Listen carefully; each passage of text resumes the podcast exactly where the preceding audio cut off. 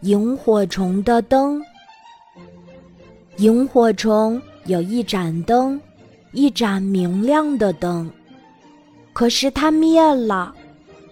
那是在送迷路的小蚂蚱回去的路上，萤火虫不小心把灯装在树干上，灯灭了。没有灯的萤火虫是很痛苦的，谁也忍受不了这种痛苦。这件事让蜜蜂姑娘知道了。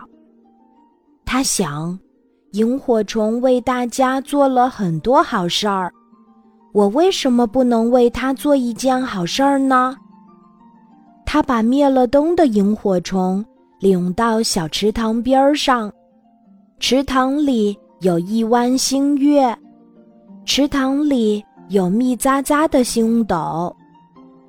它们随着水波在摇晃着，欢笑着。这一切萤火虫都看不见，因为它的灯灭了。蜜蜂姑娘对着满池星斗说话了：“萤火虫姑娘是位善良的姑娘，她打着灯笼到处飞。小蚂蚱知道她，因为。”萤火虫为他照过路，小螳螂知道他，因为他晚上看书时，萤火虫常来为他掌灯。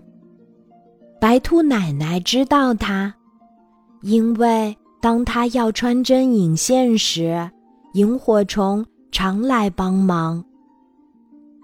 可是如今，萤火虫姑娘的灯没有了。大伙儿多么惦念着这盏难忘的灯呀！听了蜜蜂姑娘的话，月牙儿叹气了。要不是天上只有一个月亮，我一定跟萤火虫去了。我很愿意做它的灯。可是没有了月亮，人们会惊慌的。这时，在池塘边上。有一颗小星星说话了：“我很爱天上的生活，我本想洗个澡就回天上去的，如今不了，我要跟随萤火虫姑娘去做好事儿，让我当她的灯吧。”萤火虫又有灯啦，他举着灯，看清楚了蜜蜂姑娘有爱和善的脸。萤火虫说：“我要谢谢小星星，我更要谢谢蜜蜂姑娘。你的话说得多好呀！你的话打动了小星星。